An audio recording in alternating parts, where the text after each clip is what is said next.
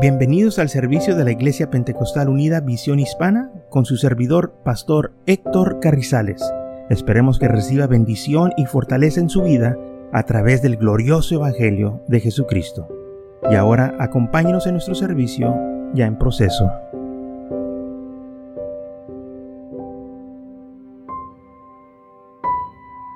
Y en esta tarde vamos a estar hablando de San Juan capítulo 14, ya después que Judas se fue de la, de la mesa cuando el Señor le dijo lo que vas a hacer, hazlo pronto. El Señor empezó a hablar más eh, en íntimo con sus discípulos, más a profundo. Ah, no podía hacerlo mientras Judas estaba ahí, pero ya una vez que Judas se fue, el Señor ya empezó a, este, a estar hablando con sus discípulos y habló muchas cosas y esto es lo que vamos a estar estudiando hoy en San Juan capítulo 14, versículo 1, un pasaje muy conocido que dice, si no turbéis vuestro corazón, creer en Dios, creer también en mí. En la casa de mi Padre muchas moradas hay. Si así no fuera, yo lo hubiese dicho. Voy pues a preparar lugar para vosotros. Y si me fuera y o preparar lugar, vendré otra vez y os tomaré a mí mismo para que donde yo estoy, vosotros también estéis. Y sabéis a dónde voy y sabéis el camino. Gloria al Señor. Y claro que sí, que sabemos el camino porque Jesús es el camino. Dijo él, yo soy el camino, la verdad y la vida. Dijo, yo me tengo que ir porque voy a preparar un lugar para ustedes. Van a vivir conmigo por la eternidad, vamos a estar por siempre con el Señor. Dijo el Señor, por eso yo me tengo que ir para prepararles ese lugar para cuando lleguen todo esté listo. Hay muchas moradas en la casa de mi Padre. Y esta es la esperanza que nosotros tenemos, de que aún en la muerte el creyente tiene esperanza. La muerte no tiene potestad sobre el Señor o sobre las cosas de Dios no tiene potestad sobre las promesas. Si el Señor nos prometió algo, aun aunque estemos muertos, Él las cumple. La muerte no tiene potestad sobre Dios, sobre sus promesas, sobre lo que Él nos ha dicho. Entonces dijo el Señor, si no fuera así, pues no les estuviera diciendo estas cosas. Pero si es así, amén. Si hay, una, si hay un lugar donde nosotros podemos vivir por siempre en la presencia del Señor. Tomás dijo, le dijo Tomás, Señor, no sabemos a dónde vas. ¿Cómo pues podemos saber el camino? Jesús le dijo, yo soy el camino, la verdad y la vida. Nadie viene al Padre sino por mí. Ahora, este versículo también eh, muchos lo, lo, citan mal. Dicen, nadie va al Padre, pero no dice eso. Dice, nadie viene al Padre. Hay diferencia en que vayas y que vengas. Dijo, dijo aquí, nadie viene al Padre sino por mí. Muchos dicen, nadie va al Padre, pero la Biblia no dice eso. Dice aquí claramente, nadie viene al Padre. O sea, Jesús va a aclarar esto en los otros versículos que siguen. Dice así, si me conoceréis, también a mi Padre conoceréis y desde ahora le conoces y le habéis visto. O sea, yo soy el Padre. Pero pues tú eres Jesús, ¿sí? Pero no sabes que yo y el Padre somos uno. El que me ha visto a mí, ha visto al Padre. Ahora, ¿por qué dijo esto el Señor? Bueno, porque en primer lugar dice la Biblia que Dios es espíritu. Nadie puede ver a Dios. Dice, eh, aún dice la Biblia, nadie lo ha visto jamás. Pero como Dios se manifestó en carne, entonces sí podemos verlo en la forma y la persona de Jesús. Y esto es lo que Jesús les va a explicar aquí a sus discípulos. Como nos dice Felipe, Señor, muéstranos el Padre y nos basta. Jesús le dijo, tanto tiempo hace que estoy con vosotros y no me habéis conocido, Felipe. El que me ha visto a mí, ha visto al Padre. ¿Cómo pues decís, muéstranos el Padre? ¿No crees que yo soy en el Padre y el Padre en mí? las palabras que yo os hablo, no las hablo por mi propia cuenta, sino que el Padre que mora en mí, Él hace las obras. Entonces aquí el Señor le dijo muy claro, el que me ha visto, pues ha visto al Padre, porque es todo lo que vas a ver. No puedes ver al Espíritu, porque Dios es Espíritu. Dios eh, es invisible y es lo que dice la palabra del Señor. Es, él es el Dios invisible. Así que no lo podemos ver, lo podemos sentir, pero no lo podemos ver. Es como el viento, el aire. Es invisible, sabemos que está aquí y en veces lo podemos hacer así, como consentemos el aire que pasa por los dedos, o vemos su efecto en los árboles cuando se mueven, sabemos que, está, que el aire va pasando por ahí. Pero no lo vemos, pero sabemos que está. Ese es invisible. Así es el, Espíritu del Señor. Él es invisible, no lo podemos ver, pero sabemos que ahí está y lo podemos sentir. Y es lo que el Señor le estaba diciendo. Aquí Felipe le dijo, muéstranos el Padre, pues tú dices del Padre, muéstranos quién es, eh, lo queremos ver. El que me ha visto a mí, ha visto al Padre. ¿Cómo pues dices que muéstranos el Padre? Versículo 10, ¿no crees que yo soy en el Padre y el Padre en mí? ¿No crees tú que yo estoy, yo soy en el Padre y el Padre en mí? ¿No crees tú que Dios está aquí? Pues, pues sí, ok. Las palabras que yo hablo no las hablo por mi propia cuenta, sino que el Padre que mora en mí, Él hace estas obras el Espíritu que mora en mí hace las obras. Ahora, ¿por qué el Señor estaba diciendo esto? Hermanos, tenemos que acordarnos. Jesús nació de una mujer. El cuerpo ese es carnal, terrenal. Ese cuerpo no puede ser Dios, porque es de la carne, salió de una mujer. Pero lo que estaba en él era el Espíritu de Dios, que era Dios. Y porque Dios se manifestó en él y estaba en él, la Biblia dice que fue llamado Hijo de Dios, porque Dios estaba ahí. Y por eso mucha gente no le creía. Porque cuando él decía, yo soy el Hijo de Dios o Dios está en mí, la gente más miraba a un hombre. Y por eso los judíos lo rechazaron. Porque ellos lo conocían, decían, conocemos a tu papá, a José, a María, a tus hermanos, a tus hermanas. ¿Cómo nos sales tú ahora que Él es el Hijo de Dios? Si te conocimos cuando estabas aquí de niño jugando con los demás, te conocimos de chamaco, y ahora se te mete la mente que Dios está en ti. ¿Qué pensaría usted si uno de sus hermanos viniera y le dijera, yo soy el Hijo de Dios. Le aseguro que usted le dijera, ¿qué tomaste? ¿Qué te dieron? ¿Qué tienes? ¿Qué vistes? No le creería. Porque usted lo conoce y, quizás le, le diría eso, ay, pues te conozco, sé quién eres. ¿Cómo dices tú que eres el Hijo de Dios? Eso fue exactamente lo que Jesús pasó que su propia familia no lo podía aceptar, que él era el Hijo de Dios, que Dios estaba en él porque lo vieron crecer, sabían que había nacido de María. Pero se olvidaban de lo que le había acontecido a María, que el Espíritu de Dios vino sobre ella y ella concibió y el ángel dijo, y lo que está en ti será llamado Hijo de Dios, porque fue una obra del Espíritu Santo que ella concibió. Pero aún así ese cuerpo carnal, ¿ok? Es de la tierra. Por eso Jesús,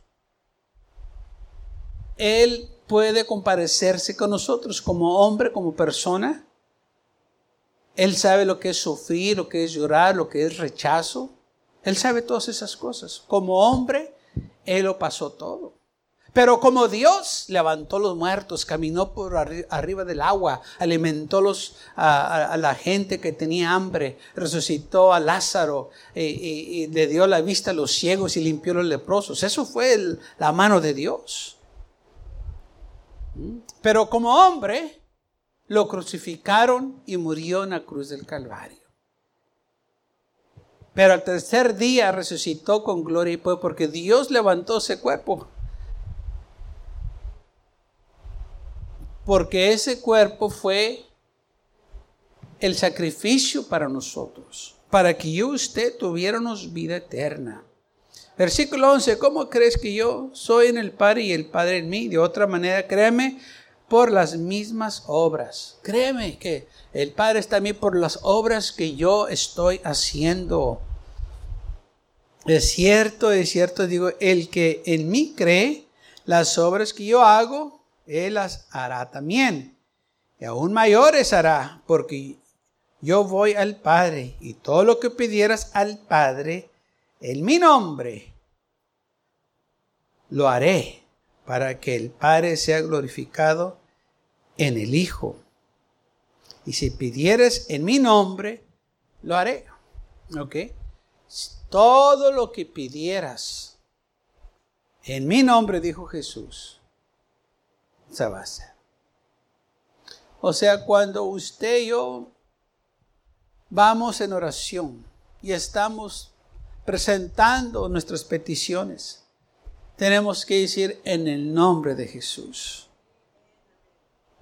Porque no hay otro nombre dado a los hombres bajo el cielo en cual podemos ser salvos. Este es el nombre que se nos dio a nosotros.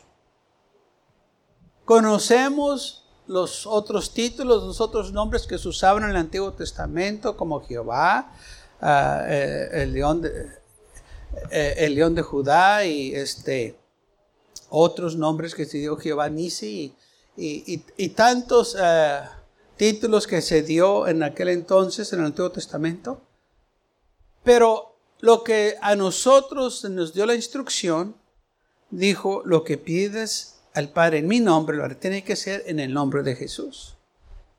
Y Pablo dijo, todo lo que hagáis en palabra o hecho, hacelo todo en el nombre del Señor Jesús. Y si cambiamos nosotros esa fórmula del nombre de Jesús y usamos cualquier otro nombre, no va a trabajar. Si usted quiere reprender un diablo y lo quiere reprender en el nombre del Hijo de Dios, no le va a trabajar. Porque ese no es nombre, ese es un título. Y si va a reprender al diablo en el nombre del Padre, tampoco le va a trabajar. Porque de nuevo, eso es un título. Hay muchos padres. Y por eso la Biblia dice, todo lo que hagáis en palabra o hecho, hacelo todo en el nombre de Jesús. Si usted va a reprender un diablo, quiere sacar fuera demonios, tiene que usar el nombre que es sobre todo nombre el nombre de Jesús. Porque no hay otro nombre. Sí, podemos usar los otros títulos para adoración, para comparación, para expresión. Eso no hay problema. No. Pero cuando vamos a usar ya, eh, o vamos a pedir, o vamos a reprender, vamos a usar autoridad, se tiene que hacer en el nombre de Jesús. Porque si usted quiere reprender el diablo en el nombre del Padre, no le va a trabajar. Pero si usted lo reprende en el nombre de Jesús, le va a trabajar.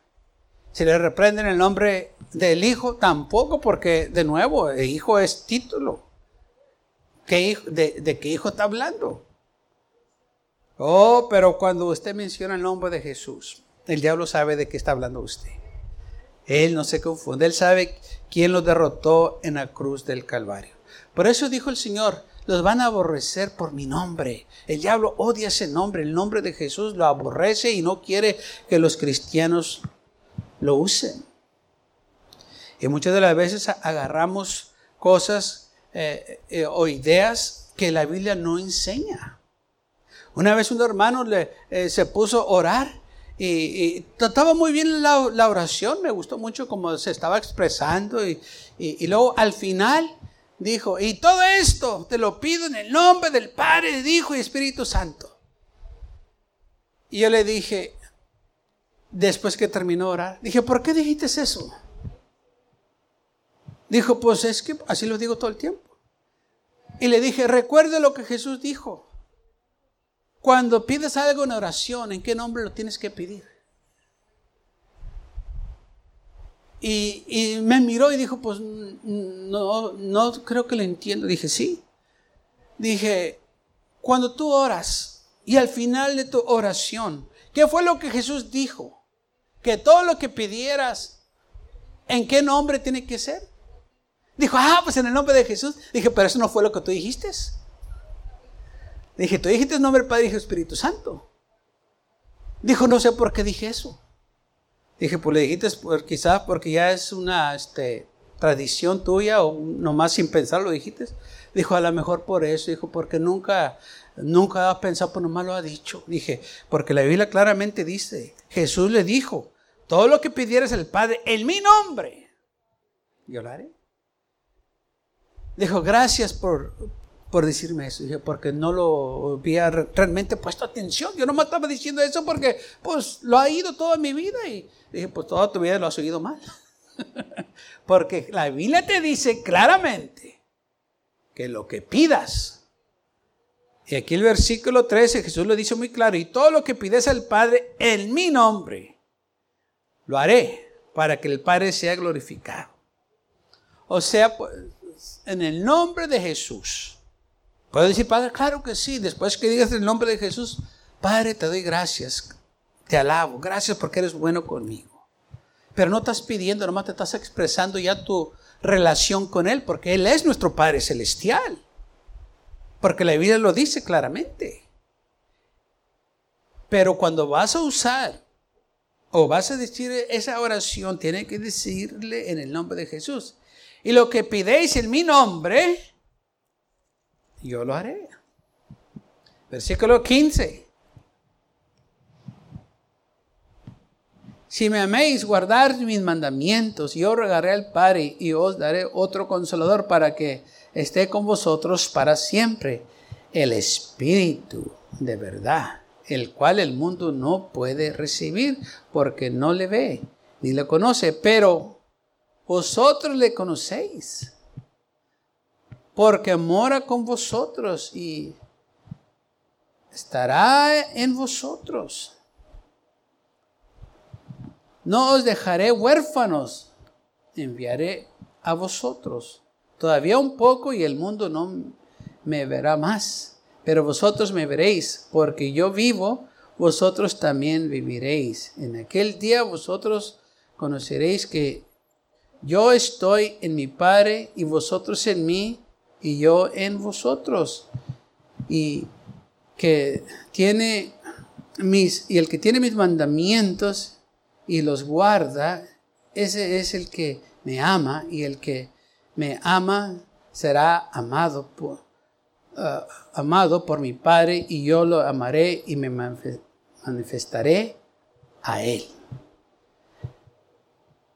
Entonces, de nuevo, el Señor aquí hablando con sus discípulos, diciéndole, ya yo me voy a ir, pero todo va a estar bien, va a venir el consolador, ahorita está con ustedes, yo estoy aquí, pero va a estar ahora en ustedes, hay diferencia. Dios va, el Espíritu este que está en mí también va a estar en ustedes. Lamentablemente muchos no creen que Dios puede morar en el corazón de una persona o en la vida de una persona. Pero sí creen que una persona puede estar endiablada. Yo no sé cómo está eso. Mira, esa mujer tiene el diablo. Y todo el mundo cree que está endiablada. Pero viene otra persona y dice, el Señor muere en mi vida. Ah, mentira, Dios no puede. ¿Por qué no? ¿Por qué tienes eh, tú más fe en el diablo que en Dios? Si Dios dice que puede morar en tu vida, Él puede morar en tu vida. Todo lo que tenemos que hacer es humillarnos y dejar que Él empiece a trabajar en nosotros. Y dejar que Él se manifieste, como dice aquí eh, en el versículo 22. Y dijo Judas, no es cardioto, porque le había ido, Señor, ¿cómo es que se manifestará en nosotros y no al mundo? Bueno, porque el mundo no lo conoce, pero aquellos que le piden, el Señor se va a manifestar en ellos. Aquellos que no dudan, aquellos que dicen, no, yo quiero que el Señor hable mi vida, el Señor va a hablar a tu vida. Si tú le das libertad al Señor, que Él entre en tu corazón, Él va a entrar en tu corazón. Y deja que Él obre en tu vida y, hay, y hay cambios que suceden porque el Señor está trabajando en nosotros. Y esto es, hermanos, lo que el Señor quiere, morar en nuestros corazones, tener comunión con nosotros. Esta comunión en el jardín del Edén fue cortada o dejó de existir entre el hombre y Dios cuando el hombre pecó. El hombre y Dios tenían una relación íntima. Pero cuando el hombre pecó, el hombre se apartó de Dios. El pecado todo el tiempo aparta a la gente de Dios. Por eso lamentablemente mucha gente no quiere armarse en la iglesia porque se sienten mal, saben que andan en pecado. Oh, pero si tan solo supieran que Dios los está esperando con los brazos abiertos. Si el pecado hace que la gente se esconda, por eso los que andan en el pecado andan todo el tiempo escondidos, buscan las tinieblas.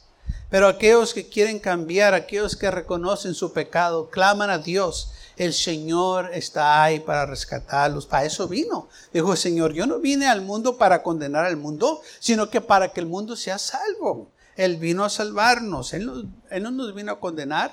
¿Por qué? Porque ya estamos bajo condenación. El mundo está bajo condenación, está bajo pecado. Entonces, Él no vino a condenarnos más.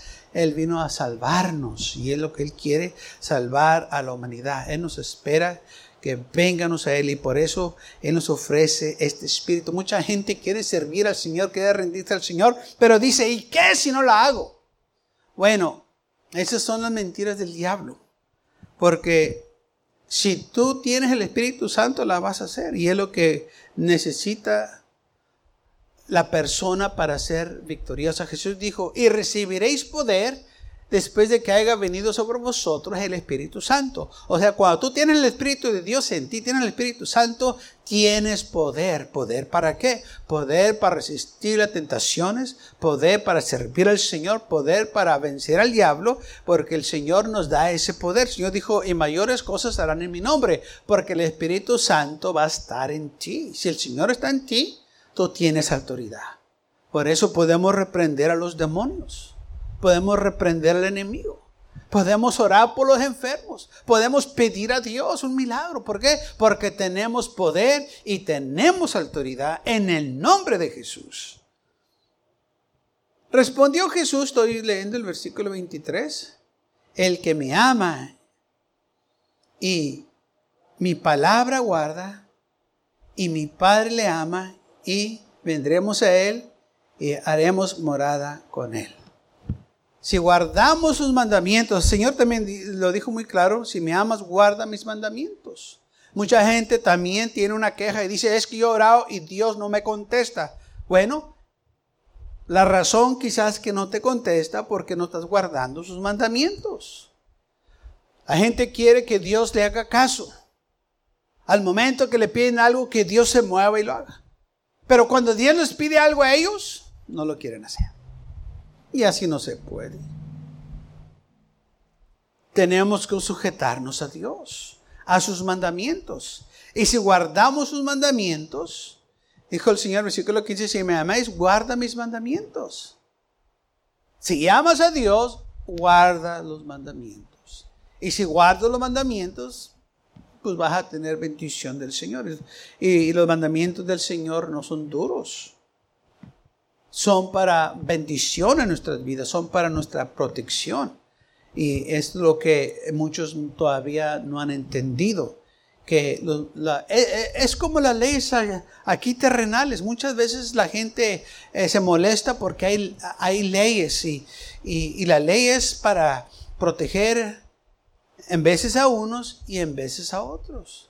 Por ejemplo, cuando usted y yo vamos manejando por una zona escolar, y vamos pasando por la escuela, usted y yo ya pues tenemos añales que no vamos a la escuela, Y, pues queremos ir recio, pero la ley dice no puedes ir recio aquí porque es zona escolar. Hay niños, tienes que ir al límite que te dice si es 20, si es 30, tienes que ir a ese límite. Por una razón te lo dicen. ¿Qué es la razón? Que hay niños, cualquier momento un niño se puede atravesar, le puedes dar un golpe, puedes causar un grave accidente. Esa ley no es para ti, es para proteger a los niños que están en esa zona escolar. Quizás a ti no te gusta porque vas a la carrera y, y quieres ir recio, pero la ley dice, no, te tienes que detener. Esta ley no es para protegerte a ti, es para proteger a los niños aquí. Entonces tú tienes que hacer tu parte. Guarda la ley. Porque si tú tropiezas un niño, no importa qué es lo que digas, qué es lo que hagas, ya no lo puedes traer para atrás. Ya se perdió esa vida. Y la tragedia es que vas a vivir tú con esa el resto de tu vida. La ley era para protegerlo a él, pero como tú la violaste, como tú ibas tarde, como no te importó, le quitaste la vida a un chamaco. La ley no era para ti, era para él. Que, para cuidarlo a él, pero te estaba, eh, es, es, ley diciéndote a ti, tú detente, sí, tú, no es para protegerte a ti, es para proteger a él, pero tú tienes que guardar esta ley, porque si tú no la guardas, no vamos a proteger a ese chamaco, a ese niño. Y lamentablemente muchos chamacos han perdido sus vidas porque con, eh, los conductores no les importó guardar la ley en la zona escolar, por más prisa que yo tenga, le plano el freno. Porque no puedo represar yo una vida, ni usted. Especialmente cuando es un niño que apenas está empezando. La ley de Dios así es para nosotros. Nos protege, nos cuida. Quizás nosotros lo vemos, bueno, ¿cómo me, me va a ayudar mi? Bueno, quizás esa ley no es para ti, pero es para proteger a alguien más, pero tú tienes que obedecerla para proteger a tu hermano, para que no caiga en pecado, para que no se desanime, para que no la parte del Señor. Por eso dice la Biblia, no hagas cosas que a tu hermano o, este, que, que, te mire haciendo que le está afectando, mejor no hagas ciertas cosas. Olvídalo, déjalo para otra ocasión o después. Por eso dice el Señor, si me amas, guarda mis mandamientos. Y, muchas leyes que hay aquí en los Estados Unidos y, donde quiera que usted va, en cualquier país que vaya, hay leyes. No puede escaparse de eso. Están ahí por una razón. Hay propósito en eso. Entonces, ¿por qué nos quejamos cuando el Señor también nos pone leyes, nos pone reglas, requisitos? No, pues es que a mí no me gusta, pues ¿Y qué del mundo? El mundo también te pone leyes, los, gobiernos te ponen leyes y te sujetas a ellos, te sujetas a los hombres, ¿por qué no te puedes sujetar a la ley de Dios?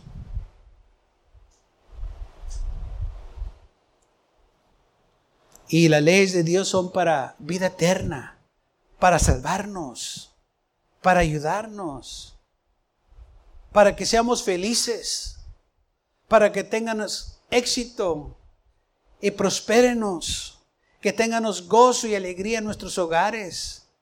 Por eso la ley de Dios nos dice cómo vivamos.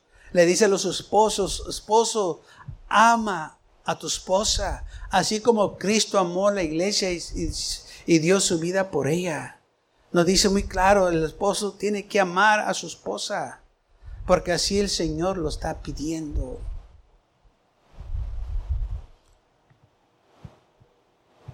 Hay muchas cosas y bueno, eh, no podemos entrar todos los, los, mandamientos que el Señor nos da a los esposos y a las esposas, pero la Biblia nos, nos los da por una razón, para que tengamos éxito en nuestras vidas, en nuestros hogares, en nuestras familias, para que tengamos felicidad, tantas familias, tantos hogares destruidos.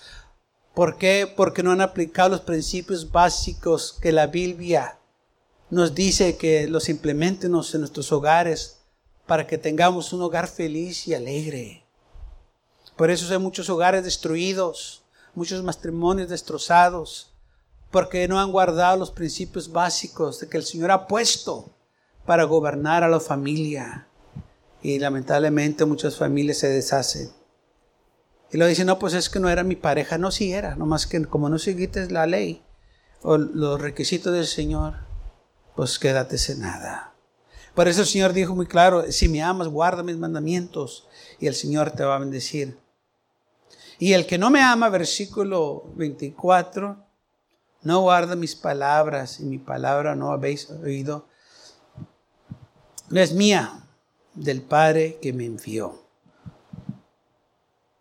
Entonces, si no guardas la palabra del Señor, pues no lo amas, no, no, no tienes ningún este, interés. Lamentablemente hay muchos que se acuerdan de Dios, se acuerdan del Señor nomás cuando tienen una necesidad. Y después que pasa esa necesidad se olvidan.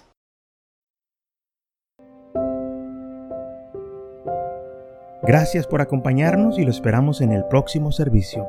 Para más información, visítenos en nuestra página web macallen.church. También le invitamos que nos visite nuestra iglesia que está ubicada en el 2418 Bowman Avenue con esquina calle 25 en McAllen, Texas 78501.